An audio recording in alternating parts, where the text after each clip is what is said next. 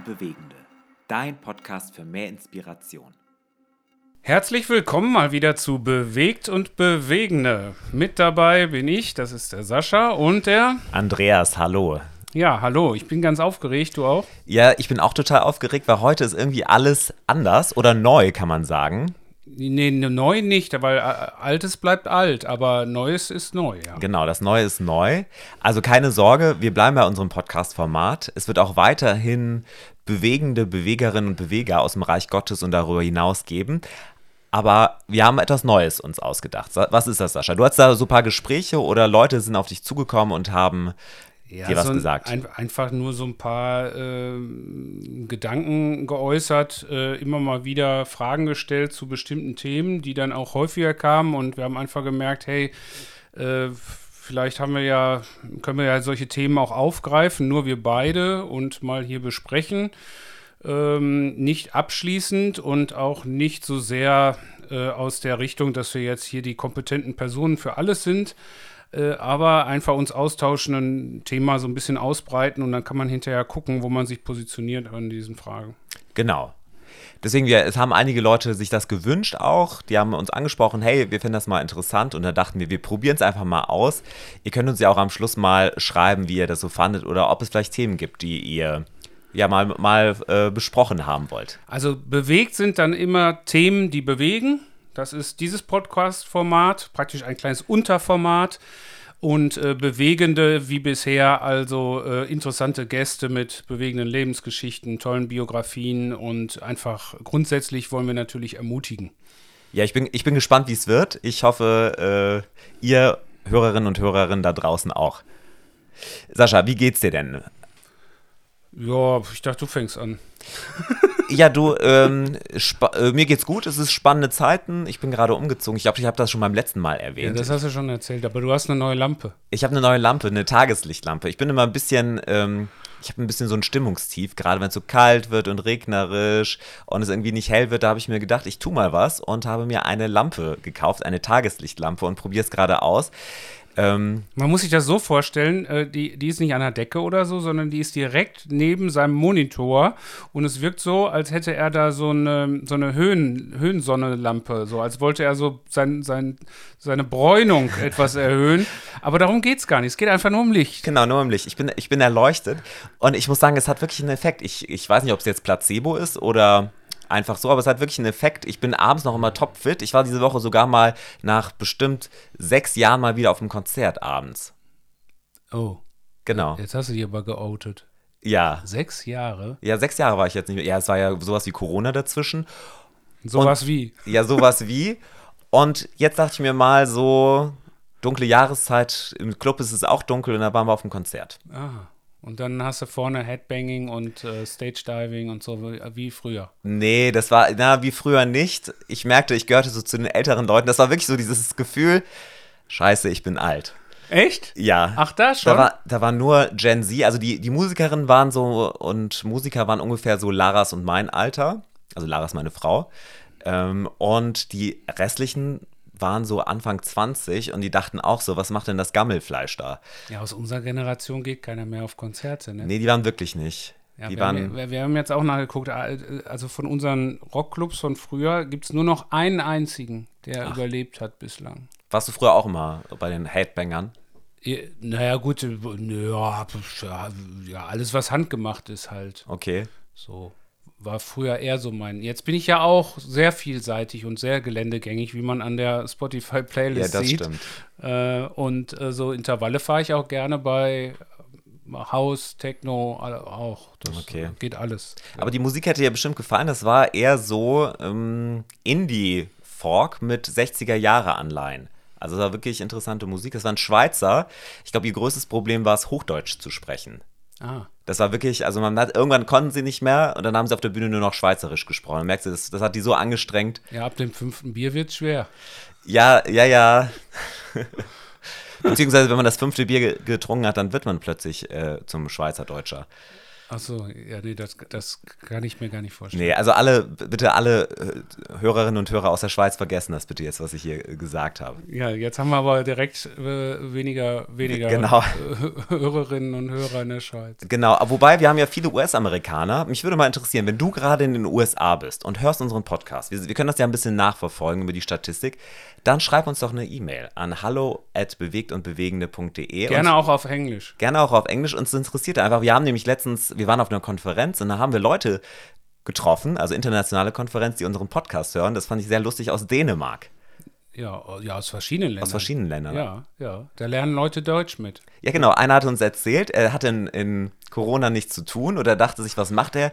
Und er hat mit unserem Podcast Deutsch gelernt. Ich, Ja, genau. Vor allen Dingen äh, dann so dieses christliche Deutsch, ne? Auch die christlichen Vokabeln hat er dann nachgeguckt. genau, er wusste dann auch, dass Opfer durch die Reihen geben, was das bedeutet. Und dass man das besser nicht sagen sollte. Ja, ja, so ist das. Ja. Aber Sascha, äh, wie geht's dir? Du siehst auch fröhlich aus, fröhlich munter. Naja, ach, pf, äh, es ist halt, äh, ja, einfach schön zu arbeiten gerade, weil einfach viel Neues entsteht. Das ist, ähm, ich habe viele, ja, für mich inspirierende Gespräche, wo es um neue Gründungen geht, äh, mögliche Initiativen oder tolle Ideen in den Gemeindegründungen oder in den jungen Gemeinden. Ähm, ja, und das ist schon spannend und äh, total interessant aktuell. Man merkt so richtig, äh, in meinem Kontext äh, wird so, so richtig Luft geholt, äh, also oder ist Lu Luft geholt worden eigentlich und jetzt äh, push the pedal to the metal, ja. So, und wir geben wieder Gas. Und äh, natürlich hoffentlich in Jesu Sinne. Aber das ist so ein bisschen im Moment so mein Erleben. Ist natürlich auch äh, ja, anstrengend, aber äh, grundsätzlich einfach positiv. Ja, das ist so. Und sonst, äh, aufgrund dessen äh, komme ich gerade nicht so richtig aufs Rad. Das fehlt mir ein bisschen. Und dann, wenn, wenn ich dann doch mal vielleicht Zeit hätte, dann ist natürlich totales Scheißwetter im Moment immer.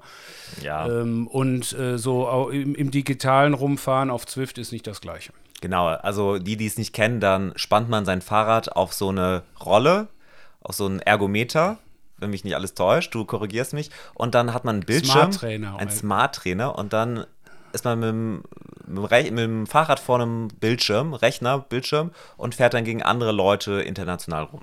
Ja, man kann Rennen fahren oder zu, zu, zusammen trainieren, kann man alles. Das ist spannend. Ja, Das ist spannend. genau.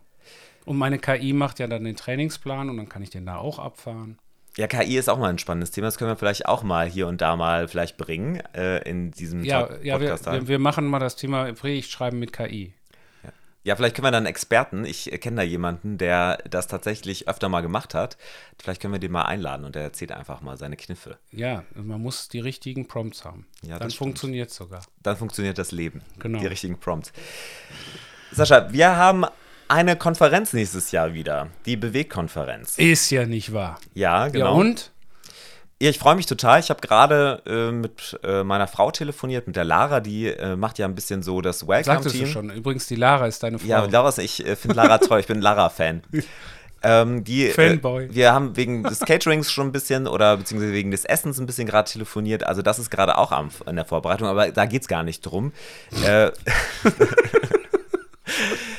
was, was erwartet denn äh, die äh, Doch, das interessiert die Hörerinnen und Hörer total, dass du gerade mit deiner Frau telefoniert hast. und über das Essen gesprochen habe auf der, Ja, auf der Wegkonferenz. ja, ja. Aber was wird denn am 3. und 4. Mai 2024 in Leipzig im Ringcafé die Leute erwarten, Sascha? Was, was, warum sollte man unbedingt kommen oder Frau?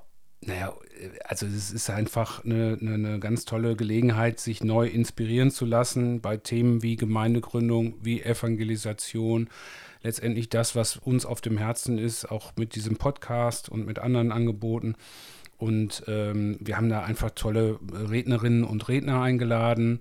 Ähm, es wird ein, wie gesagt, tolles Essen geben, wo gerade darüber telefoniert wurde. Ähm, wir haben eine schöne, äh, inspirierende Location, die einfach nett ist, mitten im Ringcafé, mitten in Leipzig, äh, ein paar Meter vom Bahnhof äh, entfernt. Äh, da kommt man auch super hin. Man kann da noch einen Tag dranhängen und die Stadt sich angucken und mal ins Leben eintauchen in Leipzig, wo sich gerade auch viel entwickelt. Und äh, ja, und das ist einfach äh, eine gute Gelegenheit, sich auch nochmal zu vernetzen. Das ist ja auch eine äh, ne, ne wichtige Sache bei so Konferenzen. So, so einen Vortrag kann ich mir vielleicht auch nochmal anhören. Äh, Wird es bei uns wahrscheinlich nicht geben zum Anhören, aber das kriege ich ja auch vielleicht woanders. Aber dann wirklich Gleichgesinnte zu haben und da direkt nochmal drüber nachzudenken, äh, was löst das jetzt aus? Was ist die Idee? Was ist die Antwort auf die Herausforderung? Wie kann man es machen? Genau, und wie kann ich das so in mein Leben, vielleicht als Christin oder Christ mit reinnehmen, aber auch in meine Gemeinde? Und was hat das für eine Auswirkungen. Genau, oder in meine Gemeindegründung, äh, kommt mit Leitungskreisen aus etablierten Gemeinden, kommt mit Startteams aus Gemeindegründungen, äh, auch wenn ihr äh, eben woanders herkommt, jetzt nicht FEG, äh, seid herzlich willkommen. Äh, und äh, wir bieten das einfach an, so als Plattform für der, als Inspirationsquelle. Genau, wir freuen euch dann vielleicht auch persönlich kennenzulernen. Da habt ihr auch die Möglichkeit, Sascha und mich mal zu treffen. Nicht, dass das jetzt irgendwie wichtig wäre, aber doch, doch, man will unbedingt denjenigen treffen, der mit seiner Frau telefoniert. genau.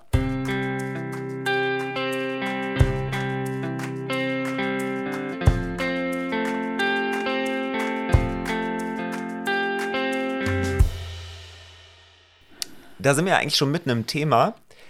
Telefonieren. Nein, es, das ist ja, ich glaube, wir, oder der Zweck, warum wir auch die Bewegkonferenz ins Leben gerufen haben, dass wir einfach auch gemerkt haben, okay, Gesellschaft ist so, oder es gibt so viele ge positive gesellschaftliche Herausforderungen, auch, auch Veränderungen, die irgendwie auch, wo wir äh, die bespielen können, reagieren können oder auch nutzen können. Und das ist vielleicht auch das Thema vielleicht von heute. Das ist vielleicht anschließend. Und du hast uns ein Thema mitgebracht, ähm, genau, ich hatte ein paar aufgeschrieben. Du hast direkt das Schwerste genommen als erstes. Äh, Augen zu und durch. Äh, Fragmentierung der Gesellschaft, ein Gottesdienst noch für alle. Genau, was, was stellst du dir darunter vor? Oder was ist so der Gedanke dessen? Warum hast du es, äh, oder ich fand es sehr spannend so. Ich konnte mir erstmal, oh, da ist was umgefallen.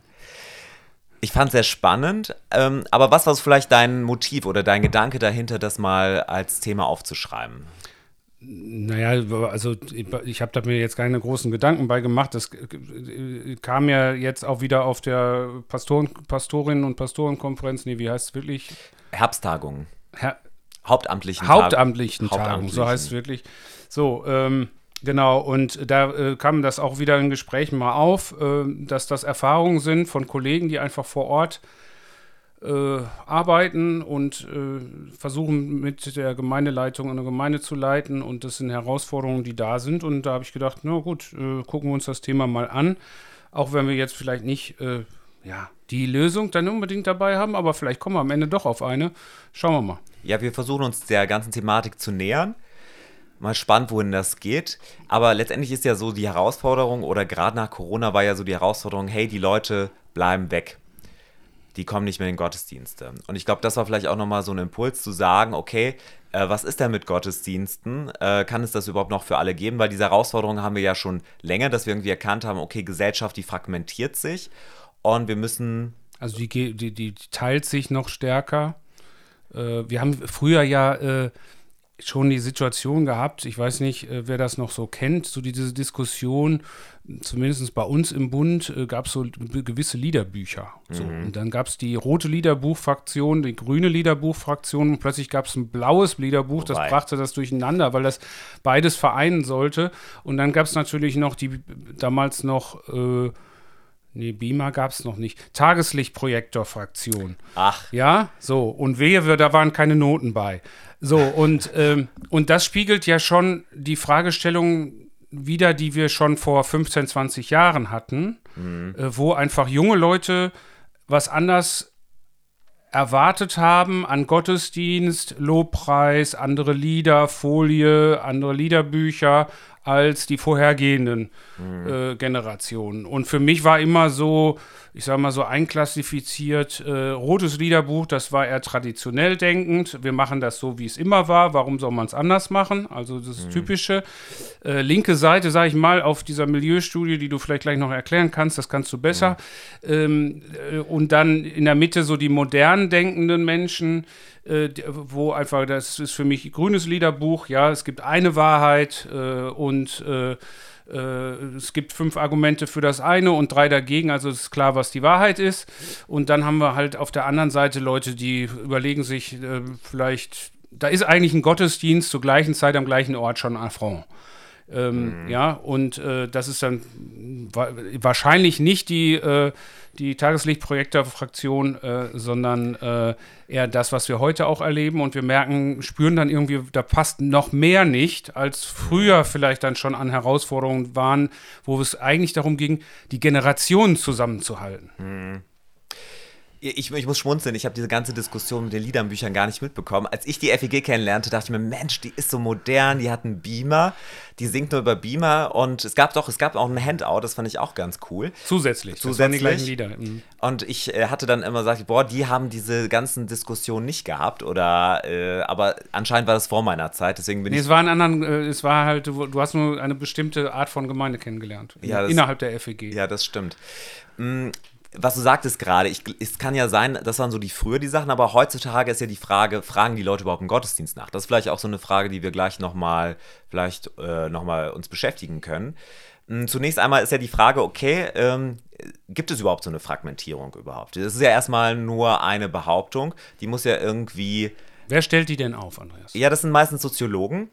Und ich glaube, diese, diese Gedanken, also ich glaube schon vor 100 Jahren oder auch schon vor 2000 Jahren hat man gemerkt irgendwie, gehen wir in die Zeit von Jesus, ja, da gab es irgendwie eine Klassengesellschaft, da gab es den Herrn, den Sklaven, den Freien, den Nicht-Freien und auch schon da war klar, okay, irgendwie gibt es eine gewisse Fragmentierung oder Hierarchisierung der Gesellschaft. Und das war, sage ich mal, vielleicht auch Anfang des 20. Jahrhunderts ganz klar. Es gab, sage ich mal, die Arbeiterklasse, die Leute, die ge gerackert haben, das Proletariat, dann gab es die Bourgeoisie äh, und so weiter. Und das sind ja auch richtig Bewegungen daraus entstanden, wie, sage ich mal, der Kommunismus, der ja irgendwie das letzte äh, Jahrhundert sehr maßgeblich geprägt haben. Aber so ein bisschen in den 70er Jahren haben dann die Soziologen sich das angeschaut und die haben das vielleicht auch ein bisschen dann versucht zu analysieren und festgestellt, okay, irgendwie Menschen verschiedener, sage ich mal, Milieus, die haben unterschiedliche Verhaltensweisen oder auch Denkweisen, die konsumieren andere Dinge, die ähm, sprechen bestimmte Sprachen und wir sprechen ja wirklich auf, äh, auf ein, ähm, sage ich mal, innerhalb eines Landes. Also jetzt nicht Dialekte oder so, sondern wirklich aufgrund ihrer Lebenswirklichkeit, wo sie sind. Und das hat ähm, gerade in Frankreich. Mach mal ein Beispiel dafür. Innerhalb eines Ortes, hier in Witten. Ja, zum Beispiel hier in Witten. Also, ähm, das ist sehr interessant. Wir haben zum Beispiel hier in dem Ortsteil, wo wir sind, in Bommern, Witten-Bommern, da würde ich sagen, da ist so eher die gute bürgerliche Mittelschicht. Hier gibt es einen Tennisclub. Die Leute gehen vielleicht ins Café Extrablatt. Die fahren, haben, hier gibt es viele Einfamilienhäuser. Die fahren Autos, die, eine, ähm, die, sag ich mal, eher hochpreisiger sind. Ja, kann man so sagen, ne? Das ist so vielleicht so. Das ist grundsätzlich Bommern, aber Bommern ist dann ja nochmal geteilt. Genau, das ist nochmal geteilt und gleichzeitig. Weil wir haben ja zum Beispiel eine große äh, polnische Community, wo, wo, wo die meisten einfach einfache Arbeiter sind, die gekommen sind, um hier zu arbeiten. Ja, genau. Das, das, das, sieht man dann auch. Also neben diesen Einfamilienhäusern, wo alle Leute, keine Ahnung, leitende Angestellte sind oder Manager oder so, hast du dann hier auch eine Hochhaussiedlung. Da kann man sogar von dem Büro, wo wir gerade sitzen, aus drauf gucken. Ja, da wird eben im Hochhaus gelebt. Da merkst du auch schon anhand der Kleidung vielleicht, dass andere Einkommen äh, herrscht. Äh, von der Sprache her natürlich. Ja, das, das, das war ja die Frage, Sprache. Ja, genau. Ähm, sprachlich werden vielleicht andere Vokabeln genutzt, die, äh, da bist du noch, komm mal her, hör mal, ich glaube, du kannst das besser als ich, du bist ja Ruhrpottler hier. ähm, es wird ähm, ja anders gelebt, ähm, Werte sind andere, Familienstrukturen sind andere, du hast vielleicht nicht die, den, die Prototypfamilie, sondern vielleicht auch Menschen, die überhaupt gar keine Familie haben oder geschieden sind oder alleinerziehend Gibt es natürlich auch hier in der, im anderen. Aber du merkst einfach, wenn du die Leute nebeneinander stellst und kriegst sofort ein Gefühl dafür, okay, die Menschen sind einfach unterschiedlich. Und wenn man jetzt daneben stellt, ich sag mal, Prenzlauer Berg hat sich sehr entwickelt, sagen, nehmen wir mal das aktuelle, aktuelle Kreuzberg. Mhm. Wie würde das dann aussehen? Typisch für Kreuzberg? Ich würde, ich würde sagen, multikulturell. Mhm. Wir haben viele Leute, die die, also jetzt müssen, müssen wir aufpassen, die Kreuzberger, falls ein Kreuzberger hier zuhört und ich äh, Müll äh, rede, bitte, bitte eine E-Mail schreiben. Ja, äh, multikulturell, ähm, sehr nach vorne gerichtet, würde ich sagen. Du hast progressiv, glaub, aus verschiedenen, also sei es bei Design, bei Mode, bei so, würde ich sagen. Du wirst vielleicht auch Menschen erstmal vielleicht erkennen, wo du sagst, wo du gar nicht das erstmal erkennst, okay, welchem, was, was, hören die für Musik oder vielleicht auch welches Geschlecht haben sie, das wirst du vielleicht nicht erkennen. Also Menschen, die einfach, äh, ja, einfach auch Neues ausprobieren. Mhm. Die völlig sagen, okay, ich sage immer, wir gehen nach Berlin, dann siehst du irgendwie Deutschland in fünf Jahren. So, ich glaube, da werden die Entwicklungen gemacht. Ähm, und gleichzeitig wirst du wahrscheinlich auch in Kreuzberg die alte türkische Oma finden, die äh, gerade im Gemüsestand was gekauft hat. Mhm. So ganz verschiedene Milieus. Ich glaube, da liegt es vielleicht auch auf, auf, der Hand, weil es da wirklich unterschiedliche Kulturen gibt. Aber ich glaube, das ist vielleicht auch so ein Begriff, dass wir wirklich innerhalb einer Gesellschaft auch verschiedene Kulturen haben und die sich auch unterscheiden. Okay, also es gibt äh, laut Soziologie also Milieustudien beispielsweise ist natürlich ja nur ein Versuch, das abzubilden. Es ist ja auch immer äh, ein Verlust an Wirklichkeit, wenn man was versucht, abstrakt darzustellen, mhm. aber es hilft einfach zu, zu denken. Ähm, und äh, ja, und äh, das macht einfach deutlich, okay, äh, wir sind unterschiedlich und äh, das Wichtige auch, es entwickelt sich. Also es ist ja nicht mhm. fest. Also wir hatten eine Milieustudie von 2020, glaube ich. Ja. War die letzte und die aktuelle ist völlig anders äh, und hat, äh, also nicht völlig anders, aber manche Milieus werden kleiner, zum mhm. Beispiel das gut bürgerliche, was wir als Bund Freie Evangelischer Gemeinden bisher mhm. klassisch erreicht haben, eigentlich fast ausschließlich erreicht haben. Mhm. Also sei es auch egal, ob wir so modern waren oder nicht, mhm. das spielt ja eigentlich keine große Rolle. Und jetzt ist es aktuell halt gut bürgerlich und adaptiv pragmatisch, was wir, glaube ich, äh, so erreichen, so ohne große 20 Probleme. Ja. 20 Prozent der Gesellschaft. Genau, genau. Was, was, was ich sag mal, was insgesamt nur 20 Prozent der Gesellschaft sind, aber was wahrscheinlich in unseren Gemeinden vorherrscht. Mhm. Würde ich auch so, wenn man so in die Gemeinden geht, da sieht man auch so einen Typus von Mensch. Also äh, die Gemeinden sind dann vielleicht doch hier und da unterschiedlich in ihren Formen und ihren Häusern und so wie sie sind, aber doch eben merkst du, es sind doch Menschen, die ähnlich sind. Gibt es das äh, Milieu Hedonisten? Gibt es ja noch als solches. Ja, genau. Ne? Was, nur mal, dass die Hörerinnen und Hörer ein äh, Bild kriegen. Wie würdest du jemanden beschreiben? Was ist dem wichtig, äh, der, der er von den Soziologen da einklassifiziert ist? Genau, ähm, sie werden ja tatsächlich jetzt auch inzwischen als Konsumhedonisten bezeichnet. Und ich glaube, das ist der Punkt, ähm, worum es geht. Das sind Leute, die nicht Verwirklichung vielleicht nicht im Beruf finden, sondern das sind eher Leute, die sagen, okay, ich arbeite, um zu leben, um Spaß zu haben, ja. um wirklich in der Freizeit äh, ja den Kick zu bekommen, neue Dinge zu erleben. Nur noch zu reisen, gibt ja so Familien, die haben dann ihr Headquarter auf, äh, auf, auf äh, wie heißt das da? Äh, Sizilien oder so, mhm. ein schönes Anwesen, da, da äh, tun sich dann ausruhen, aber sind eigentlich das ganze Jahr über als Familie reisend unterwegs. Ja, genau. Da wird vielleicht über so dieses, dieses Erlebnis, über Fun, über Spaß, über Konsum wird die Identität. Und das gibt es in allen Sozialstrukturen. Also wie ich jetzt, die hatten schon Geld und es gibt aber auch äh, ganz sozial schwach. Wie ja, würde genau. sich das dann ausprägen vielleicht? Ja, das ist, sage ich mal, vielleicht so, das Bild ist vielleicht so Poco-Domäne. Also ich glaube, das kann man vielleicht an diesem, an dem, äh, an der Werbung, ich weiß nicht, ich bin da jetzt nicht so in aktuellen, aber da gab es ja zum Beispiel mal mit der Katzenberger. Mhm. Das war so eine Frau, die mhm. blond mhm. war, die vielleicht, sag ich mal, auf RTL 2 prominent war. Die hatte mal einen Café auf Mallorca. Ah, ja, genau, das, das passt. Und da wurden quasi auch einen gewissen Style der, der Möbel eben versucht zu verkaufen, die äh, wirkten hochwertiger, als sie tatsächlich waren und es sollte quasi so ein bisschen Glamour und so weiter sein. Aber es war trotzdem Preis. Billig. Billig, genau. Es war eigentlich billig. Und ich glaube, dass das äh, auch dort eben das, das war eben diese, diesen Erfahrung, diesen Fun. Ich, äh, ich äh, habe eben Möbel, die mehr aussehen, als sie eigentlich sind. Hm. Oder dieses Feiern. Ja, genau. Hm? So. Und da passt natürlich so eine schillernde Person wie die Daniela Katzenberger. Daniela Katzenberger, so ja, hieß sie. Ja. Nicht, ähm, nicht Daniela. Ja, Daniela Katzenberger. Daniela Katzenberger. Äh, die passt natürlich da total in dieses, ist vielleicht auch Vorbildfunktion, ähm, lebt auch, sage ich mal, vielleicht dieses Leben wie sagt es, Spaß auf Mallorca. Das ist vielleicht so äh, der Punkt. Ja, also äh, genau. Ähm, und Aber dann gibt es ja, finden- dann gibt's ja zum Beispiel äh, noch das Milieu der Performer, Mhm. ja. Ähm, und also auf der einen Seite jetzt beispielsweise ein typischer Hedonist, ne, das Leben ist Spaß, Mhm. ich, die, die größte Maxime ist, ich will möglichst viel Spaß haben. Ähm, jetzt äh, Performer, was wäre das? Ja, das sind so, ich war ja mal früher Betriebswirt und äh, habe dann auch, also viele meiner Kolleginnen und Kollegen waren Performer und da war wirklich die Identifikation über das, was ich leiste. Also es waren Leute, die haben alle 50, 60, 70 Stunden die Woche gearbeitet und die haben sich stark identifiziert über das, was sie erreicht haben. Dann natürlich auch der Zusammenhang und das ist vielleicht auch interessant, ähm, da war natürlich auch Konsum äh, wichtig, aber da war quasi durch sehr hochpreisige Dinge, durch, hohe, durch teure Uhren, sehr teure Urlaube, ähm, wurde das eben, oder, oder sehr große, teure Häuser, das wurde eben darüber aber gerechtfertigt, weil sie ja performt haben, weil sie eben was geleistet haben, weil sie Also neue. Karriere war total wichtig. Genau, das war alles, also Karriere vor Kind, sage ich mal so. Ähm, das äh, war bei meinen Kolleginnen und Kollegen. Ist natürlich nichts gegen Karriere und ich glaube, es werden auch viele sagen, die haben eine Karriere und Kinder. Also das wollte ich jetzt hier nicht Ja. sagen. Es geht ja auch nur darum, dass, dass unsere Hörerinnen und Hörer ein Bild davon bekommen, wovon wir sprechen. Ja? Genau. So, jetzt kann man sagen, okay, das gab es ja immer schon. Mhm.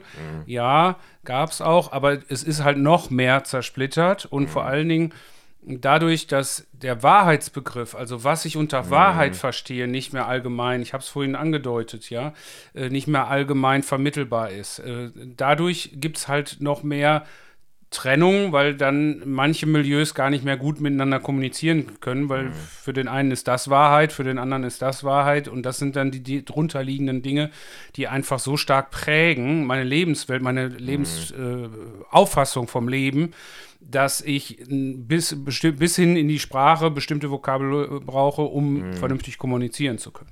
Ja, es ist sehr spannend. Es lohnt sich wirklich erstmal zu beobachten. Also ich fahre gerne in, in Großstädte und gucke mir gerne die Leute an, weil meistens hat man in einem großstädtischen Bereich die verschiedenen Milieus da und dann kann man die ein bisschen beobachten. Und allein über wirklich wie die sich im Raum verhalten, äh, wie sie konsumieren, was sie für Klamotten tragen, kann man wirklich schon viele Rückschlüsse ziehen. Und das Spannende ist auch, sich einfach mit den Leuten zu unterhalten. Also wenn man die Möglichkeit hat, einfach mal und outgoing ist, dann kann man einfach mal wirklich mit Leuten der verschiedenen Milieus sich auch unterhalten, wenn man Freunde hat oder Nachbarn hat. Und dann merkt man einfach, dass da ganz verschiedene Konzepte des Lebens vorherrschen. Oder auch Ziele, Wünsche, Visionen.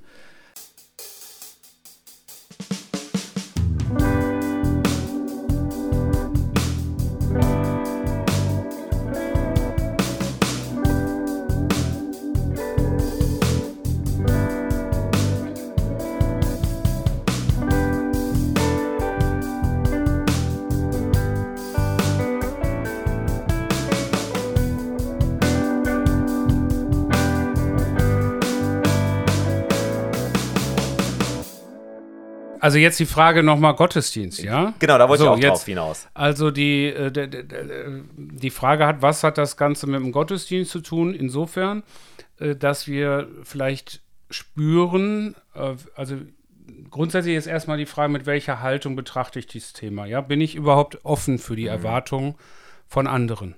Also das ist erstmal, das hört sich so einfach an. Das ist doch klar, dass man das ist. Nein, das ist gar nicht klar. Sondern äh, sich das zu, bewusst zu machen, wie offen bin ich denn für die Erwartungen von anderen Menschen? Ähm, äh, und, und werden die Erwartungen mir gegenüber überhaupt ausgesprochen? Oder äh, äh, nehme ich sie eigentlich nur sensibel wahr als unausgesprochene Erwartungen?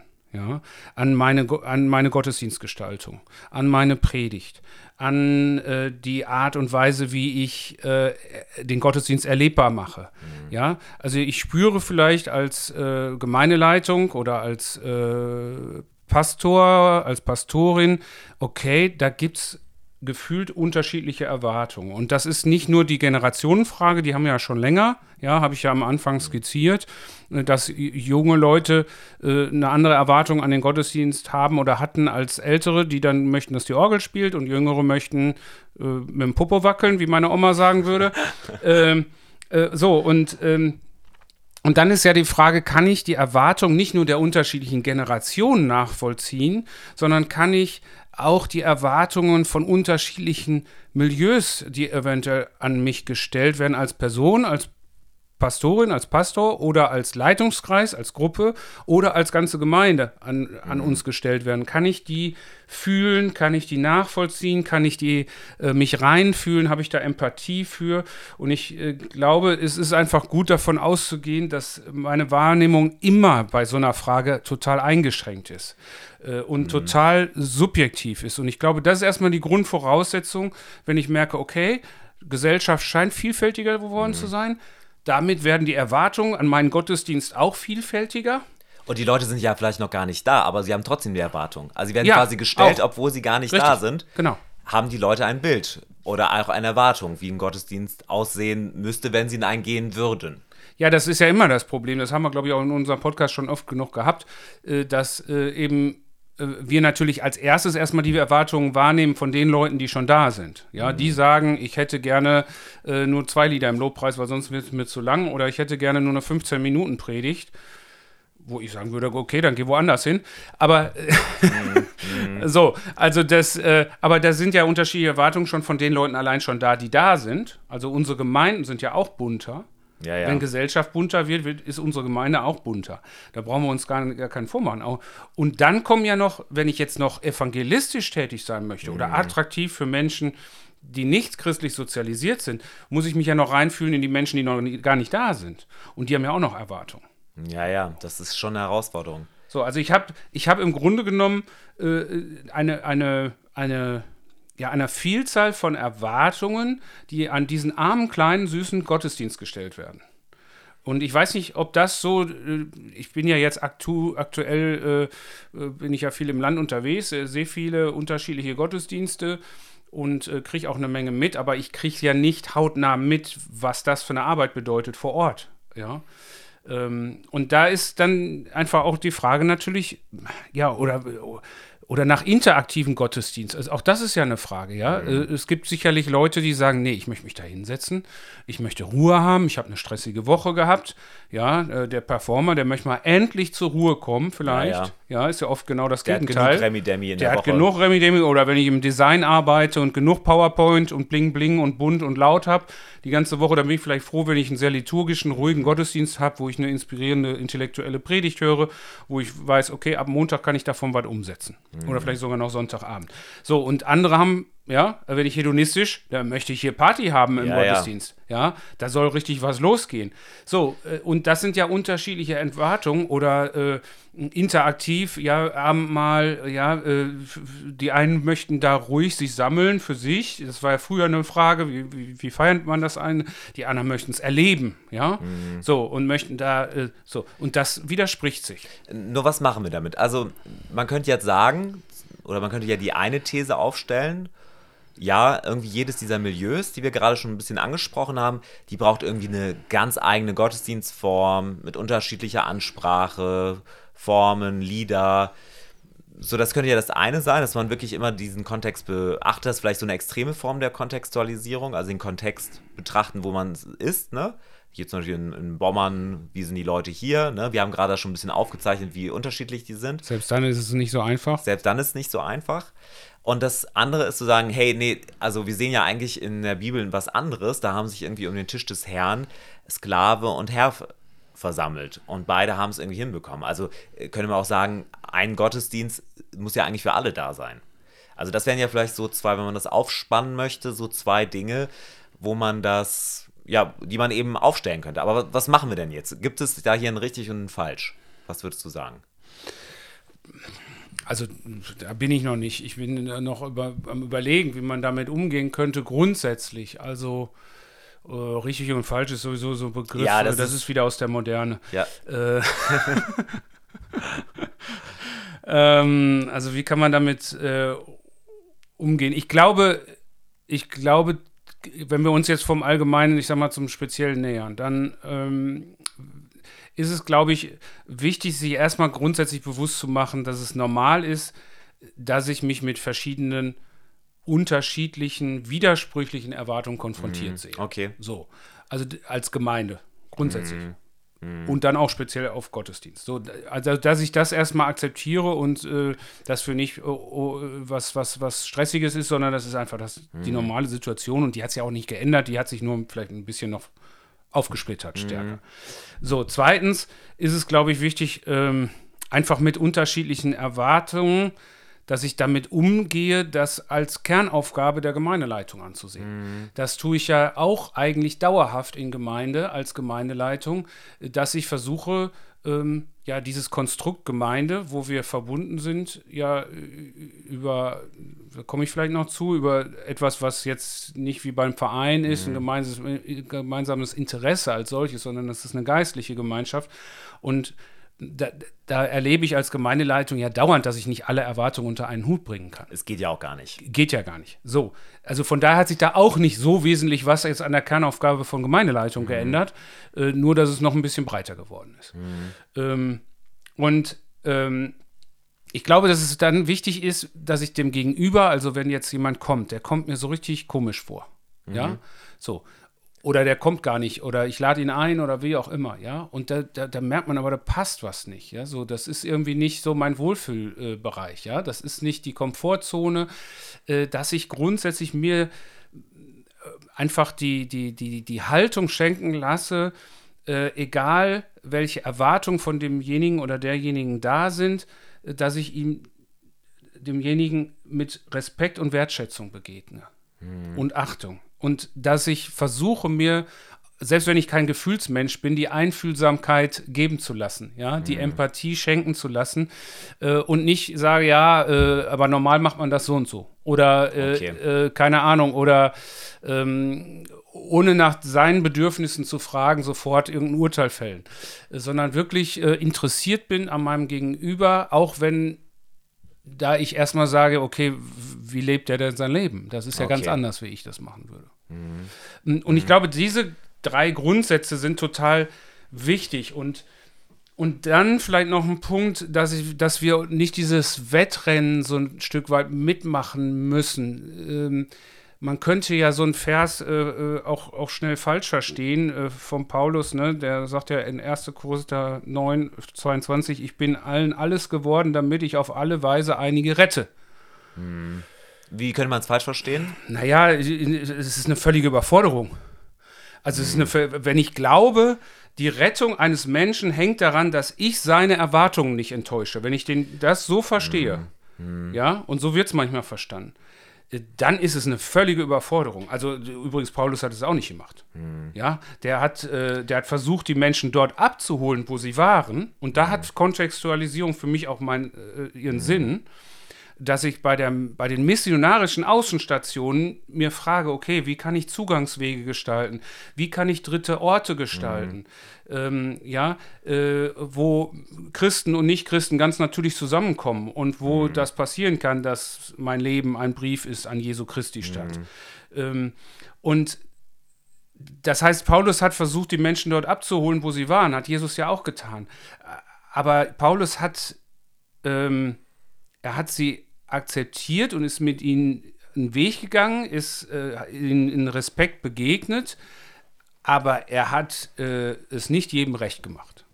Genau. Und ich glaube, das ist, äh, also das, das Evangelium ist sperrig. Und äh, das liegt daran, dass es profilschaffend ist. Und wenn ich ein Profil habe, dann äh, kann ich das nicht abschleifen, äh, weil dann ist es, dann wären wir profillos. So, das, das funktioniert nicht. Das ist gar nicht die Frage hier an der Stelle, äh, sondern die Frage ist, können wir uns hinzubewegen auf Menschen, die anders ticken, um sie abzuholen, äh, nicht um ihnen dann irgendwas zu bieten, also wie wir es früher vielleicht auch manchmal gemacht haben, irgendwo eine Show äh, bieten und dann, jetzt kommst du aber in den Gottesdienst, jetzt musst du dich aber auch ordentlich anziehen und äh, dritte Reihe auch ist besetzt, da, da sitzen immer andere und so. Und jetzt musst du fun funktionieren. So, äh, und jetzt kommt das Kleingedruckte.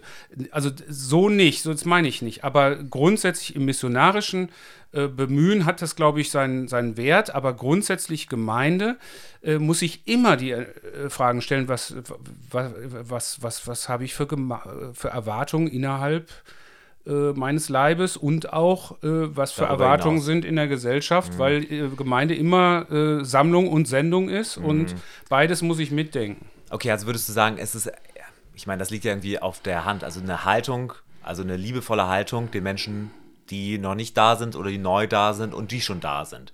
Könnte man das so sagen? Ist das, ne, also. Eine wertschätzende, achtende mhm. und auch interessierte. Mhm. Also nicht der immer denken, ich habe schon alles verstanden. Also so wie wir das jetzt gerade flapsig so dargestellt haben, ja, Hedonist will nur Spaß haben.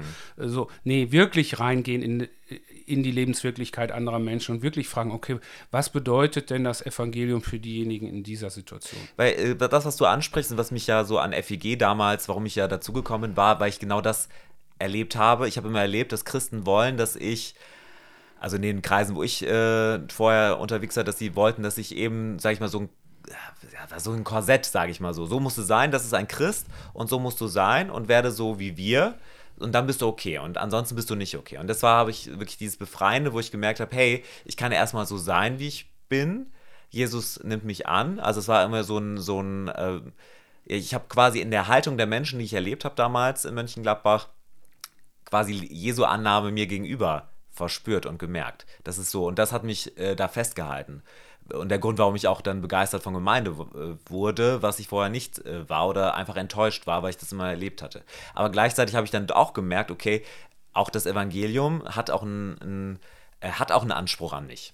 Aber es war erstmal die, äh, und das war aber jetzt nicht krampfig oder so, und du musst jetzt mhm. so, sondern es, es war befreiend. Ich habe es als Befreiung erlebt und nicht als, so jetzt musst du aber, erstmal bist du geliebt und dann musst du doch so werden, wie wir sind. Das habe ich nicht so erlebt, überhaupt nicht. Mhm. Sondern ähm, ich habe einfach, äh, aber erstmal wirklich das total erlebt und das war für mich äh, sehr, sehr wertvoll und hat mich bis heutzutage geprägt. Und das ist auch, wo ich mir Gemeinde wünsche, dass es diese Annahme und diese Wertschätzung der Menschen hat. Ja, ja also wenn man, vielleicht wird es nochmal plastischer, wenn man das Gegenteil, äh, es gibt ja zwei Möglichkeiten, aus diesem ganzen Game auszusteigen, ja. Also mhm. es ist ja ein unbequem. Mhm. Also dieses dauernde im Leitungskreis sitzen und merken, ey, allein in der Gemeinde habe ich schon die und die Erwartungen und mhm. die sind alle nicht übereinzukriegen und schon gar nicht, und das kumuliert ja im Gottesdienst, das ist ja so dieser Konzentrationspunkt. Ja. Mhm. Und das kriege ich schon, die Teller alle nicht wie im Zirkus oben immer mhm. angedollt. Da fällt mir auch mal einer runter. Mhm. Und jetzt soll ich auch noch an die Leute denken, die noch gar nicht da ja, sind und was die für Erwartungen an einen, äh, äh, möglicherweise an einen Gottesdienst haben könnten. Aber müssen wir dann eigentlich. Und, äh, so, und dann ist für mich eben noch den Satz zu Ende, dann ist, mhm. dann, dann, ist für mich äh, zwei Reaktionen total naheliegend. Mhm. Ja, einmal, ähm, dass ich entweder Dinge anfange, die ich selber gar nicht will. Mhm aus Angst, nicht gemocht zu werden. Mhm. Ja. Sei es innerhalb der Gemeinde nicht gemocht zu werden oder eben von Menschen nicht mehr attraktiv zu, zu sein für Gesellschaft. Und die andere ist eben einfach äh, auszusteigen aus diesem Ringen um Lösungen, mhm. aus diesem Miteinander vermitteln.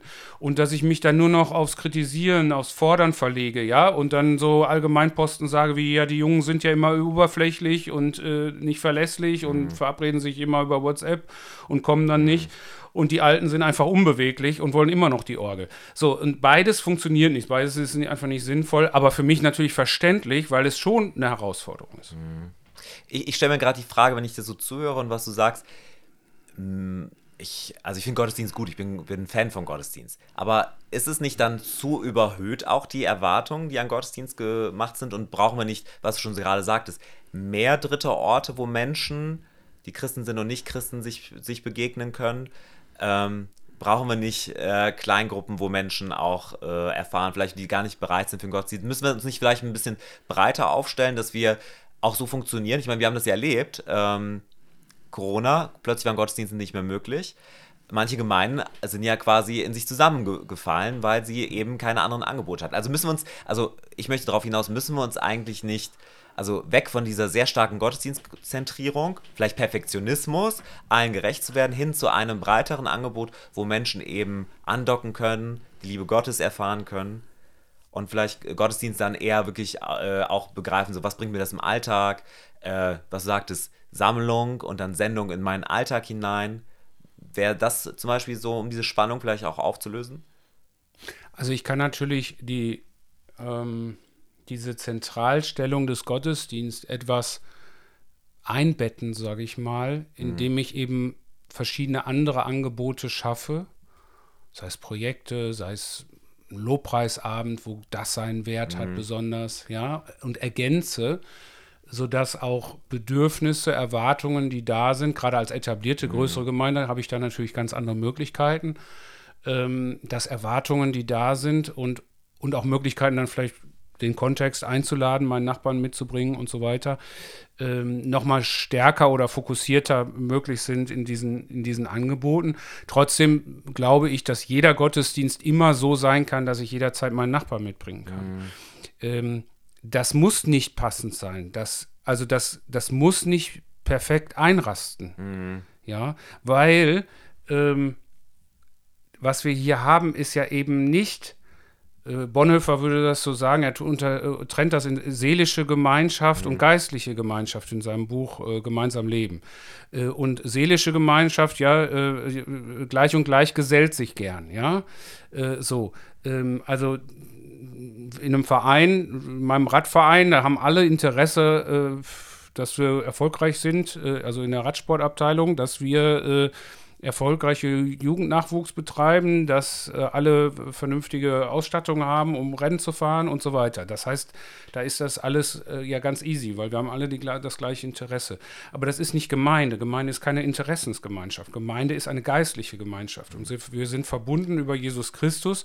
Und das dazu und das zu leben, dazu befähigt der Heilige Geist. Mhm. Und das ist eben dieses Besondere. Und ich finde, das darf man auch im Gottesdienst spüren, dass das, da ist eben die Frage, spürt man das oder spürt man was anderes? Mhm. Und wenn man das spürt, dann merken das Menschen, ist mein Erleben, auch Menschen, die gar nicht christlich sozialisiert sind und können mit auch vielleicht äh, Formen umgehen, die so fremd sind in ihrer normalen Lebenswirklichkeit. Aber weil sie spüren, hier trägt etwas, äh, da ist eine geistliche Gemeinschaft, eine Gemeinschaft, die durch den Heiligen Geist geprägt ist. Und das ist für mich Gemeinde. So, und deswegen, also ich, ich verabschiede mich noch nicht okay. von der bunten Gemeinde, mhm. äh, von der Gemeinde aller, mhm. und damit meine ich wirklich aller, äh, weil ich glaube, dass durch den Heiligen Geist das möglich ist. Ich glaube aber auch, dass wir sehr gut daran tun, ähm, missionarische Außenstationen zu schaffen, dritte Orte, äh, uns genau zu überlegen, okay, äh, wenn jemand da andockt, was ist für den der nächste Schritt? Aber ich gebe den Soziologen einfach nicht recht, die sagen, ähm, ja, wenn du einmal in einem Milieu bist, wirst du da nicht mehr rauskommen. Mhm. Äh, ja, das mag in der normalen Gesellschaft stimmen, aber durch den Heiligen Geist eben doch durch die Verwandlung durch das Evangelium. Ganz automatisch glaube ich, dass da Verwandlung passiert. Jemand, der Jesus kennenlernt als Performer, wird eventuell dann nicht mehr die Karriere als obersten Gott haben. Und dadurch verändert sich sein Leben. Er wird vielleicht weiterhin Karriere machen. Also Richtig, das, ja. Aber genau. es ist, wird, nicht mehr, wie du sagst, es ist nicht mehr Nummer ja. eins, sondern es gibt dann auch, auch andere. Also ich, gerade von den Leuten in Gemeinde, die Performer sind, profitiert ja Gemeinde unheimlich. Ne? Natürlich. Ne? Weil die, äh, die äh, planen neue Dinge. Aber von jedem, glaube ich. Von jedem, natürlich.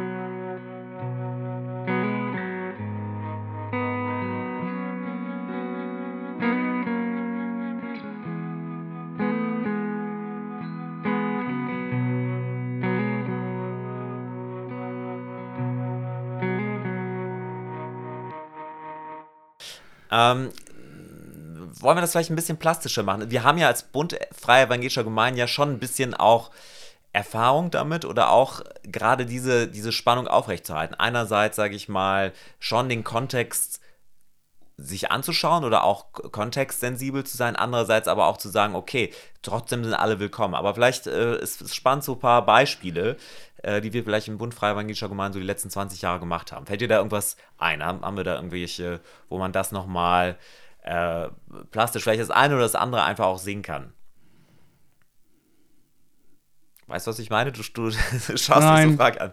Na, ich, ich denk, ja, wir sind ja nicht wirklich vorbereitet hier, aber. Äh, das, das, wird keiner unserer Hörerinnen und Hörer natürlich denken oder merken. Nein, ich denke zum Beispiel, wir hatten ja mal so ein Projekt, das, das haben wir leider nicht fortgeführt, ähm, aber es war die Journey ah, Church okay. Frankfurt. Ja.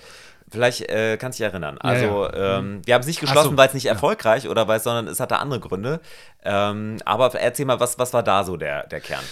Ja, da, da haben wir halt äh, versucht, äh, als, als Inlandmission unter Bankern in Frankfurt äh, Gemeinde zu gründen und äh, haben uns eben die Frage gestellt, ähm, was brauchen die eigentlich, äh, um Zugang zum christlichen Glauben zu bekommen, um ein Angebot zu bekommen, ähm, um geistliche Ausrichtung zu bekommen in ihrem Lebensalltag. Und man hat halt festgestellt, okay, die sind äh, am Wochenende eigentlich woanders.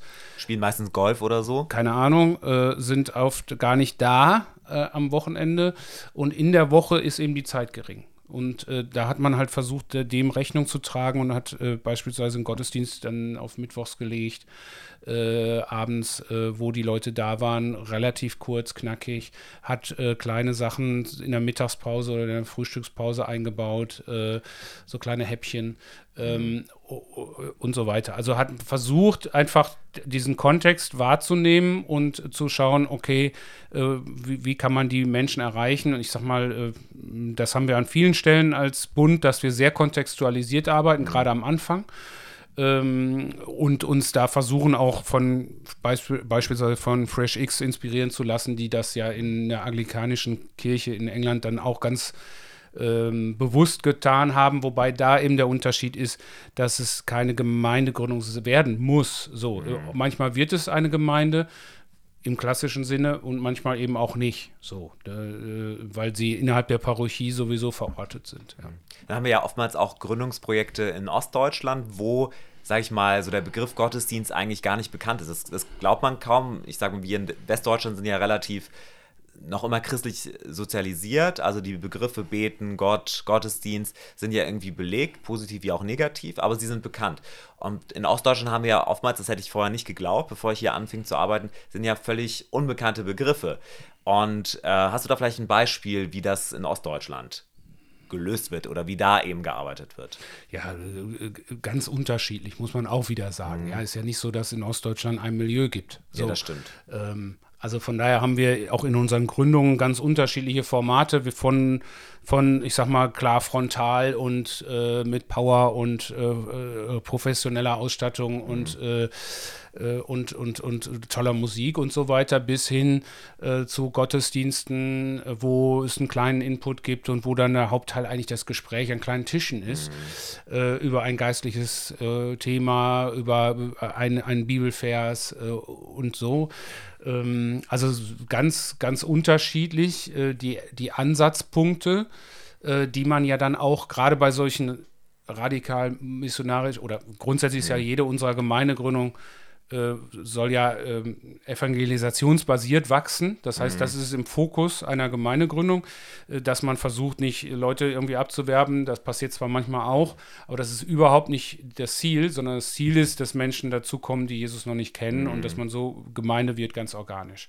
Mhm. Und, äh, und da versucht man sich natürlich, äh, da hat man auch, muss man auch aufgrund der wenigen Ressourcen, die man zur Verfügung hat, sich fokussieren. Deswegen wirkt das oft so, dass das ja dann irgendwie eine besondere Richtung nimmt am Anfang. Aber es liegt auch mit daran, einfach notgedrungen, mhm. weil man gar nicht die Ressourcen hat, mehrere Richtungen zu bespielen. Okay, man muss ja. gucken, läuft erstmal in diese eine Richtung und sagt, okay, ich setze jetzt alles auf das Pferd genau. und äh, mache das Wichtige zuerst. Ja, oder den, den, ersten Ansatzpunkt, wo man halt sagt, okay, äh, hier gibt es viele Singles und äh, Alleinerziehende und, äh, äh und äh, die, die sind einsam und wollen einfach mal alleine aufs Klo gehen und äh, mhm. dass die mal kurzzeitig ohne Kinder sind und man, man sieht ein Bedürfnis und, und, und, und versucht dem Abhilfe zu schaffen. Oder, äh, oder man, man äh, was weiß ich, man, man, man sieht, äh, äh dass, dass, dass äh, viele viel zu viel arbeiten in der Firma und so weiter. Und natürlich ist dann Thema wie Sabbat oder ähnliches viel interessanter mhm. vielleicht als in einem anderen Kontext, äh, wo ich relativ geregelte Arbeitsformen habe und und, und das nicht so wichtig ist. Mhm. Ja? aber da, wo es gang und gäbe ist, dass ich 80 Stunden die Woche arbeite. So, und, und das sind natürlich Fragen schon des Kontextes, die natürlich bei Gemeindegründung eine Rolle spielen. Nur was ich halt sage ist, und da nehme ich etablierte Gemeinde nicht raus. Ich wollte gerade sagen, äh, das ist eigentlich die Prinzipien, die du gerade genannt hast, sind ja eigentlich auch für die relevant. Richtig. Da, da, genau das sage ich ja auch. Also, wenn ich missionarisch tätig werde, muss ich mir die Menschen anschauen und muss ich mir fragen, was bedeutet für die Evangelium? So, wie kann das, was gute Nachricht ist, wirklich auch als gute Nachricht bei den Menschen ankommen? Ja, das ist manchmal äh, relativ einfach, liegt auf der Hand. Aber wenn ich, was weiß ich, im Stu- Stuttgarter Speckgürtel bin, ist das ein bisschen schwerer. Da haben die Leute alles und da wirkt alles so rund und alles so super. Ein Haus vor der Tür, äh, Quatsch, äh, zwei Autos vor der Tür, ein kleines Häuschen, äh, gute Arbeitsstelle, äh, Kinder sind auch noch alle äh, fit. Ja, und was ist das Evangelium für diese Familie? Und äh, ja, und dann kann ich hier in Witten in, einer, in ein anderes Viertel gehen und da brauche ich nur die Augen aufmachen und sehe, was für die derjenigen das Evangelium Das stimmt. ist. Und, ähm, und ich glaube, das ist grundsätzlich Aufgabe äh, von Gemeinde, immer wieder zu prüfen, auch mit ihren Veranstaltungen zu prüfen, okay, wie kann das Evangelium weitergetragen werden. Ob das jetzt, also deswegen finde ich das wichtig, dass es im Gottesdienst vorkommt. Was ich nicht, und das unterscheide ich davon, nicht für sinnvoll halte, dass wir aus Nachlässigkeit oder Bequemlichkeit doch seelische Gemeinschaften werden. Was verstehst du darunter? Seelische Gemeinschaften? Das, was ich vorhin definiert habe äh, mit Bonhoeffer, Ah, okay. ähm, äh, also im, im, im Versus geistliche Gemeinschaft, Ah, okay, jetzt, jetzt Ja. habe ich's. Hm. äh, dass ich seelische Gemeinschaft werde, reine Interessensgemeinschaft. Weil eine etablierte Gemeinde, die nur die gleichen erreicht, ja, die nur ein bestimmtes Milieu auch wieder trifft, weil sie sich so eingegroovt haben, die ist genauso eventuell seelische, also ja, hat die Tendenz zur seelischen Gemeinschaft zu werden, weil gleich und gleich gesellt sich gern und nicht mehr den Blick für die Menschen zu haben, die anders ticken. Ähm, wie eine äh, zielgruppenorientierte Neugründung, die unter Performern in Frankfurt gründen möchte, ähm, da auch in der Gefahr steht, äh, einfach gleich und gleich gesellt sich gern und nicht mehr den Blick zu haben für die, die äh, kein Porsche Panamera vor der Tür stehen haben. So, und beides ist nicht gut, wäre nicht gut. Es ist für, für die missionarische äh, Motivation ist es sinnvoll, sich die Frage zu stellen und äh, sehr radikal zu kontextualisieren und sich zu fragen, okay, was bedeutet das Evangelium für den jeweiligen Einzelnen? Aber Gemeinde verstehe ich als bunte, ge breite Gemeinde. Und das ist auch das, was ich in der Regel erlebe, wenn die Gemeinden etwas älter werden bei Gemeindegründung dass sich diese starke Fokussierung doch sehr stark verbreitert, verändert, dass die Gemeinde bunter wird. Äh, so. Und wenn man dann noch aufpassen würde, dass immer die Stimme für derer da, äh, da ist, die noch nicht da sind, dann brauche ich mir auch keine Sorgen machen, dass ich mich dann doch äh, ja einfach als Subkultur entwickle. Ja, das ist ja interessant äh, mitzuleben. Also äh, ich, ich erlebe das, dass manche Gemeinden oder die haben dann irgendwo ein Haus gebaut, alles, ne, gerade das be beachtet vor 30, 40 Jahren und plötzlich hat sich der Stadtteil verändert und die Menschen haben sich verändert, aber mm, ist noch immer das Gleiche, wird gemacht wie vor 40 Jahren oder, oder manche Gemeinden, ich, äh, das sage ich jetzt hier unter uns, äh, sind noch irgendwie in den 90ern gefangen. Ich erlebe manche, da gehe ich in Gottesdienste, sind auch schöne Gottesdienste, sehr ansprechend. Ich fühle mich total abgeholt als christlich sozialisierter Mensch. Aber ich denke mal so, ja, in den 90ern hätte das sehr viele Menschen angesprochen. Ich befürchte, dass das jetzt nicht mehr das tut. Also das meine ich gar nicht irgendwie abwertend, äh, möchte ich gar nicht falsch verstanden werden. Aber ich glaube, das ist das, was passiert, äh, wenn wir nicht, wenn quasi die Umgebung um uns herum, und das ist ja dann quasi Mikrogesellschaft, Genau, Subkultur. Subkultur. Äh, wenn sich das da um uns herum ändert, aber wir versuchen noch immer quasi Menschen, die gar nicht mehr da sind in unserem Umfeld, äh, mit den gleichen, mit diesen äh, Mitteln, die vor 20 Jahren funktioniert haben, bei diesen Menschen äh, versuchen wir sie nochmal zu erreichen mit, äh, mit diesen Maßnahmen, mit dieser Sprache und so weiter. Und das ist ja der Punkt, den ich am Anfang sagte, lasse ich mich wirklich auf mein Gegenüber, jeweiliges Gegenüber ein. Ja, genau. Und habe ich die Achtung, Wertschätzung, äh, begegnen wir uns erstmal auf Augenhöhe, wo ich auch von dem anderen lernen kann, wie er das Leben sieht. Äh, Und bin ich wirklich interessiert an seinem Leben? Und dann passiert das auch nicht. Und äh, wenn ich dann noch dieses äh, Verständnis habe, eben, dass, deswegen, ich, ich habe früher häufig gesagt, auch christi, christlich sozialisiert. Ähm, ich glaube, das, das führt uns in eine falsche Richtung, weil es ist ja wirklich eine, eine äh, geistliche Dimension, die Gemeinde zusammenhält. Es ist nicht nur eine Sozialisation, äh, ist letztendlich die man erklären könnte, vom, die ein Soziologe erklären könnte, sondern es ist, äh, äh, es ist, äh, wir sind durch Jesus Christus verbunden und das ist eine pneumatische und nicht eine psychische Wirklichkeit. Und wir in der Soziologie Ja, ja. äh, bin ich nur auf der psychischen Ebene. Ja, und in der Gemeinde bin ich aber, also pneumatisch, Heiliger Geist, das ist die Verbindung. Absolut. Und, und, und da, da passen einfach die, die Konstrukte nicht. Und da müssen wir auch aufpassen, wie wir reden. Und wenn wir dann Mhm. von christlicher Sozialis Sozialisation reden, ist das eigentlich unpassend für Gemeinde, weil in Mhm. Gemeinde ist es, äh, habe ich Menschen, die nicht, mit denen ich nicht in Urlaub fahren will. Und das ist auch okay so. Und trotzdem sind wir ein Leib und verbunden miteinander. Ja, das sage ich immer, das ist das Spannende. Ich sage immer, ich würde wahrscheinlich hier mit den meisten Leuten nicht sitzen sonntags oder in Kleingruppe, sondern das verbindende Element ist der Glaube an Jesus Christus, ist der Heilige Geist. Und das finde ich gerade so spannend, weil zu diesen Menschen, äh, wie gesagt, würde ich wahrscheinlich, wie du sagtest, nicht in Urlaub fahren oder würde ich auf natürlichem Wege gar keine, ähm, also da wäre diese Grenze, vielleicht auch diese soziologische Grenze ähm, vorhanden. Aber die, das Evangelium hat eben die Kraft, diese Grenzen auch aufzuheben. Dass sich alle, und da sind wir vielleicht bei diesem sehr fromm, ich mag dieses Bild immer, dass, äh, dass man sich um den Tisch des Herrn versammelt. Das finde ich immer ein sehr schönes Bild. Ja, es, das ist schön, weil Essen tut ja jeder. Mhm. Ne? Aber das Problem ist, wenn da noch eine Predigt und noch eine Go Gottesdienstmoderation und noch komische Lieder dabei sind, die dir alle nicht zusagen, ja, Ja, dann ist es eben nicht nur Sitzen am Tisch des Herrn. Das muss auch schmecken, das Essen. Äh, Ja, ich sag mal so, das ist, das ist eine Herausforderung Mhm. für unsere äh, Gemeindeleitungen. Da einen Weg zu finden, äh, in den Gottesdiensten nicht nur die Generationen abzubilden, sondern auch die Unterschied, also es unterschiedlich Milieu zugänglich zu machen. Mhm. So, das ist für mich die Frage. Und das kann ich natürlich viel durch Sprache, dass ich mir bewusst mache, wenn jemand noch nicht äh, das erste Mal da ist, wie wird der das jetzt hören, was ich sage? Ja, kann ich dann vielleicht sagen, ich spreche jetzt gerade mal zu denen, die öfter hier sind. Ja, wenn ich sowas einbaue in meiner Moderation, äh, dann weiß ich, okay, das muss ich mir jetzt gerade nicht. Ja, so, ich bin das erste Mal hier, da bin ich jetzt nicht mit gemeint, ja, wenn es keine Ahnung um was geht, um den Zehnten geben oder was auch immer. Ja, gut, würde ich nie im Gottesdienst ma- thematisieren. Also vielleicht schon, doch. Aber äh, nicht Ja. in der Moderation. Ähm, so, und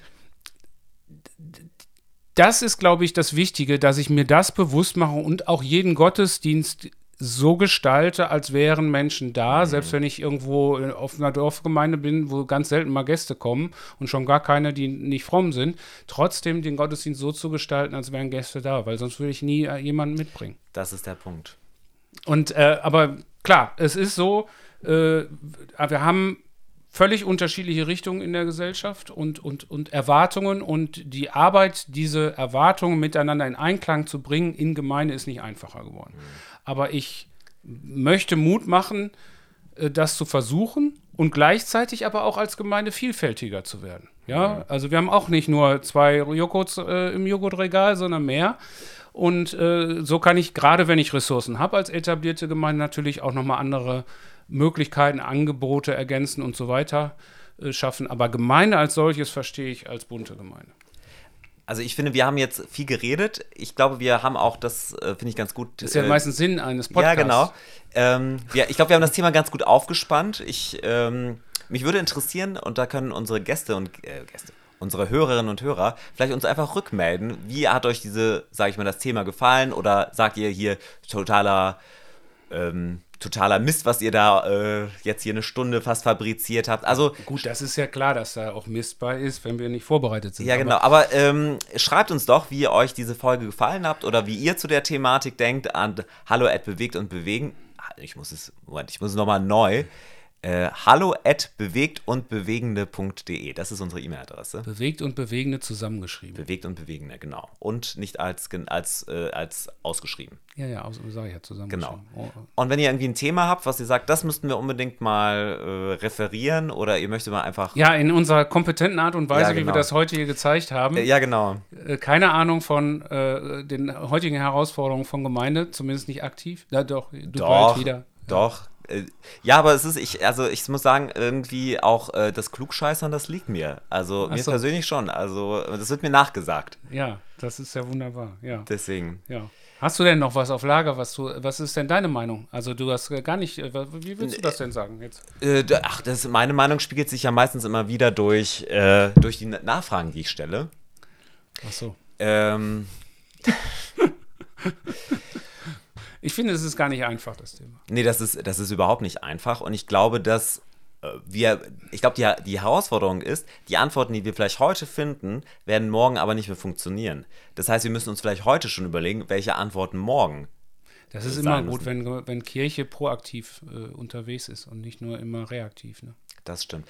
Aber ich merke dort, wo Menschen wirklich das erleben, was du sagtest, und äh, das erlebe ich auch jetzt wieder in Gemeinde, äh, nach Corona wirklich sehr inspirierend, dass das eben passiert, dass Menschen zusammenkommen und auch äh, wirklich das erleben, den Heiligen Geist erleben, die Erlösung erleben.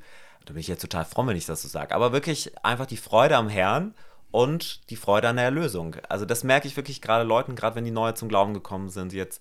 Äh, das ist wirklich, äh, und das motiviert auch die Leute, die, die da sind, schon lange Gemeindehasen sind, äh, wenn die das sehen. Und das schweißt zusammen und ähm, das finde ich einfach positiv. Deswegen, ich, ich bin auch eher Team, äh, Gemeinde kann verschiedene Milieus, verschiedene Menschen einfach zusammenfassen. Das ist die Stärke. Wie, wie hast du das nochmal genannt? Das, die Seelengemeinschaft und die Ne, ist äh, eine, eine seelische Gemeinschaft, eine seelische oh, das habe ich nicht so genannt, das hat Bonhoeffer, Bonhoeffer. genannt. Äh, eine seelische Gemeinschaft und eine geistliche Gemeinschaft. Mhm. Ähm, seelische hört sich ja so fromm an, aber das meint ja genau das Gegenteil. Äh, also sehr mit, negativ. Äh, ja, negativ, also einfach was anderes. Mhm. Ähm, genau, und ich glaube, äh, wir müssen auch nochmal unterscheiden zwischen Gemeinde und Gottesdienst, ja. Mhm. Also ähm, Gemeinde sehe ich als, als sehr vielseitig an und, und Gottesdienst ist dann nochmal eine andere Frage, die ich mir stelle, okay, wie kann dieses Format Gottesdienst möglichst alle aus der Gemeinde mhm. auch okay. abbilden oder äh, kann ich darin Ecken schaffen, ja, äh, so, mh, also das, das ist sicherlich, da würde ein Soziologe sagen, das ist eigentlich gar nicht möglich, äh, mhm. wie mein Anfangsstatement, wo ich gesagt habe, jo, also ein Gottesdienst zum gleichen Zeit am mhm. gleichen Ort ist für ein bestimmtes Teil der Gesellschaft eigentlich schon ein Affront. ein Affront. So, und darüber ist aber, glaube ich, Befähigung da, darüber wegzugehen auch, mhm. Äh, über manche Erwartungen mit Blick auf dann diese geistliche Gemeinschaft. Es ist so, die, die, die Gemeinde als solches, und das ist ja nicht der Gottesdienst, sondern das sind ja die Menschen, darf so attraktiv sein und so wertschätzend und so hingebungsvoll, äh, dass dann auch Dinge, die äh, milieuübergreifend in sonstigen Kontexten eigentlich gar nicht denkbar wären, denkbar werden. So, das wäre meine Illusion noch. Amen dazu. Sascha, ich, ich glaube, ja, ich gucke mal ein bisschen auf die Zeit. Ich glaube, wir, wir haben jetzt schon fast eine Stunde geredet. Ich glaube, lass uns ja an diesem Punkt einen Punkt machen. Gerne. Und ähm, auch ich bin gespannt, was die Hörerinnen und Hörer uns schreiben. Also hallo at bewegt und bewegende.de. Und ich würde sagen, bis dahin, bleibt bewegt. Genau, bleibt bewegt, hab Bock und äh, viel Spaß bei der Arbeit. Tschüssi, ciao. Tschüss.